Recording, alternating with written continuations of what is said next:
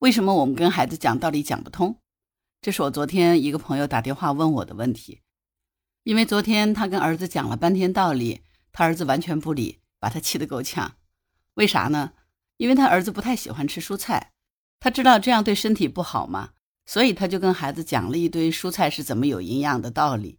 结果没想到小朋友完全不理，坚决不吃。我朋友就觉得很委屈，觉得自己辛辛苦苦的给孩子准备了一桌子丰盛的菜，没想到他只是吃他自己喜欢的青菜，碰都不碰。这样下去，万一生病了，不是还是他遭罪吗？但是孩子就是不听，怎么办呢？当时就乐了，我就回了他一句话：“跟你讲道理能讲得通吗？”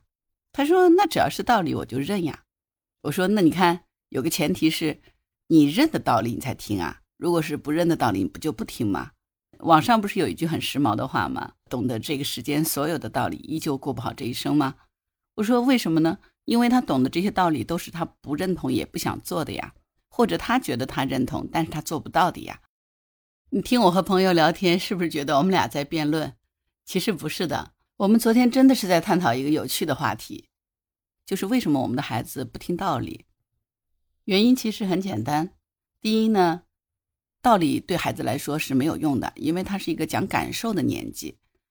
第二一个呢，就是我们人都是有一个本能的。我们只接受自己认为正确的事情，那么那个道理如果对他来说觉得是没有用、不正确的，他就不愿意接受，也不会去听的。所以我们在孩子的教育当中，是不是可以换一种思路，不要跟他讲道理，而是用一些别的方法？就像我昨天这个朋友一样，他想让他家小朋友吃蔬菜，跟他说蔬菜多么有营养，对他有多么好，这其实是一点用都没有的。你们想想也就知道了，小朋友肯定不会理啊。蔬菜有营养，对他有什么用？他不喜欢吃就是不喜欢吃呗。那要怎么样才能让他喜欢吃呢？很简单，你要调动出他喜欢吃的那个兴趣。那那个兴趣点可能是什么呢？可能是好奇心，可能是模仿，可能是其他。好吧，给你们讲一个小的时候我奶奶讲给我的关于美食的故事。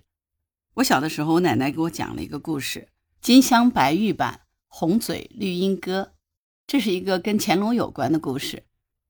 乾隆曾经六次下江南，但是我也不知道是为什么，反正在我们江南地区，乾隆的口碑不太好，很多故事都是对他的调侃，包括他字写的很难看，还要到处乱题字之类的。我奶奶讲的这个故事呢，就是跟乾隆下江南一道美食有关。好了，闲话不多说，我现在给你们讲一讲我奶奶讲的这个故事。有一次乾隆下江南的时候，他特别想出去逛，于是呢就偷偷带了一个小太监，换了身便服就溜出去了。结果两人一路逛一路逛，到处看看街景，他挺开心的，因为跟在宫里待着有很多人围着他不一样嘛。结果走着走着呢，他就跟那个小太监走散了，然后他就迷路了。走了好长时间，终于走到一个小村子。这时候已经是中午了，乾隆走的又累又渴，于是他就走到了一个院落里面去讨碗水喝。那家女主人是一个挺善良的农妇，就给他倒了碗水，并请他坐下。这个时候，这户人家正在准备做中饭。乾隆闻着那个饭香味儿呢，就觉得饿了，但是呢，他身上又没有带钱，因为钱都在那个小太监身上。于是他就厚着脸皮问那个农妇，能不能给他吃点饭，因为他饿坏了。那个农妇也很善良，觉得他一定是遇到困难了，那就给他弄点饭吃吧。但是那个农户家里很穷，没有什么鱼肉来招待他。当时他们那个民风呢又很淳朴，说来了客人就得好好招待，怎么办呢？农妇想了想，突然想起来自己家里的碗橱里还有一块豆腐。本来是打算晚上吃的，那就中午来吃吧。光炒一个豆腐呢，好像有点单调。想了想，地里还种了一些菠菜，于是就去摘了些菠菜来。农妇把豆腐切成了一块块薄片，大概有一个小手指那样的一个厚度，然后把菠菜洗干净，没有用刀切，因为那个菠菜比较嫩，他就把那个菠菜用手给它掰掰开，连着那个菠菜红红的那个根部。和绿绿的叶子放在一块儿，因为那时候穷，家里没有那么多油，所以呢，他不太可能用油去煎这个豆腐。那怎么办呢？村妇就想了一个办法，把那个锅打开，用柴火烧热，把切好的豆腐片儿贴在锅沿上。结果慢慢的呢，随着热度上来，豆腐片的四个边角就慢慢变成了金黄色。他就给它翻个面儿，接着再烤一烤，最后呢，那个豆腐就成了四边镶金色，但中间还是白色的。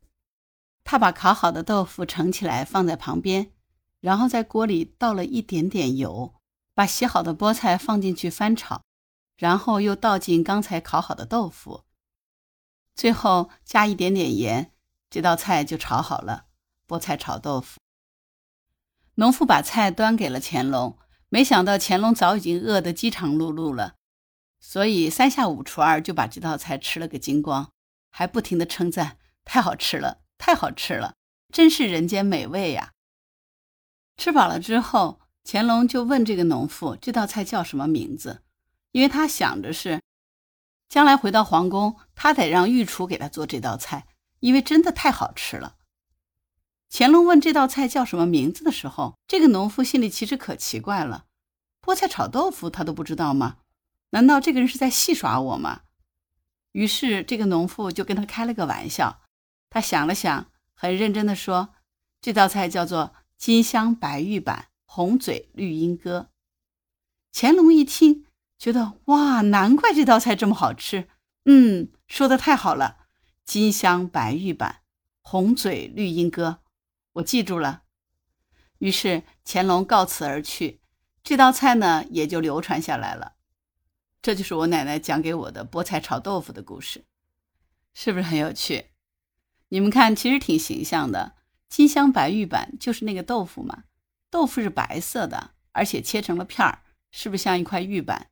但它的四边又被烤黄了，是不是就是镶上了一层金边呢？所以叫金镶白玉板。红嘴绿鹦哥，菠菜的那个根部是红色的，再加上它是连着绿色的叶子，像不像一只长着红嘴的绿色鹦鹉呢？所以是红嘴绿鹦哥。金镶白玉版，红嘴绿鹦哥，就是菠菜炒豆腐。这个故事是不是很有意思？所以现在你们知道了吗？我最喜欢吃的一道菜就是菠菜炒豆腐，但实际上我奶奶为什么讲这个故事呢？因为我从小就不爱吃菠菜，到现在也是，哪怕吃火锅的时候，大家都喜欢去涮菠菜吃，我也不爱吃。用菠菜做的菜我都不要吃。